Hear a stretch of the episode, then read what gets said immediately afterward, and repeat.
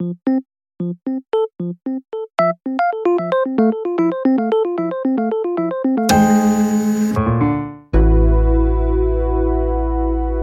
nouvelles d'un monde meilleur.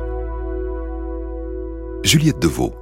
Et on ouvre ce journal avec une annonce qui nous vient de la Silicon Valley. Le groupe Meta annonçait il y a quelques jours travailler à la mise en place d'outils pour détecter et étiqueter les images générées par intelligence artificielle sur ses réseaux sociaux. Dans son communiqué publié le 6 février, l'entreprise Meta annonçait son ambition d'apposer d'ici quelques mois des watermarks ou des tatouages numériques sur les images générées par les IA génératives pour permettre aux utilisateurs des plateformes comme Instagram, Facebook ou Threads d'être alertés de la nature artificielle des images qui qu'ils croisent sur les réseaux.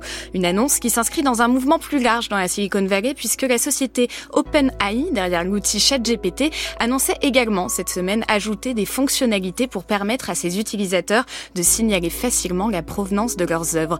Si ces outils ne concernent pour l'instant que les images figées et ne permettront pas de résoudre à eux seuls le problème de la désinformation en ligne, on peut tout de même se réjouir que des acteurs majeurs se mobilisent sur ces questions à l'aube d'une année 2024 particulièrement chargée en termes d'échéance électorale. Et l'on poursuit ce journal Juliette avec des nouvelles de l'Union européenne. Oui, des nouvelles de la lutte contre l'obsolescence programmée. Le Conseil et le Parlement européen se sont entendus la semaine dernière sur un accord pour assurer un droit à la réparation sur les appareils électroniques. Parmi les mesures les plus marquantes dans ce projet de directive, l'obligation pour les vendeurs de proposer des réparations abordables pendant 5 à 10 ans après la vente ou encore l'interdiction pour les fabricants d'utiliser des techniques pour empêcher la réparation avec des pièces non officielles, ce qui forcerait notamment la firme Apple à abandonner son contrôle exclusif et onéreux sur la réparation de ses téléphones et tablettes. Un projet de directive salué par la plupart des associations de consommateurs qui s'inquiètent tout de même que le texte, toujours en cours de finalisation, soit modifié dans les mois à venir sous la pression des industriels qui pourraient en réduire drastiquement la portée.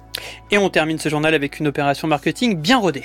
Et oui, vous en aviez peut-être entendu parler en novembre dernier, l'entreprise de VTC Itch avait lancé une vaste campagne de communication pour dénoncer les stéréotypes véhiculés par les intelligences artificielles sur la banlieue. Dans leur viseur, l'IA générative Midjourney qui générait des images cauchemardesques dès que le terme banlieue était associé à une demande.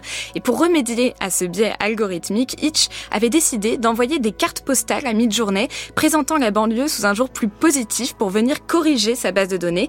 Et si l'on en croit le poste enthousiaste du directeur marketing de Itch il y a quelques jours, ces cartes ont finalement été bien reçues par l'entreprise californienne qui leur a assuré les avoir intégrées dans leur base de données. Alors si l'on se doute que ces quelques cartes postales auront du mal à rivaliser avec les millions de contenus négatifs associés à la banlieue toujours présente dans la base de données de Midjourney, c'est peut-être là que réside l'intérêt principal de cette campagne de communication de Itch, rappeler la nature structurelle, systémique des biais algorithmiques et la complexité des réponses à apporter pour y remédier.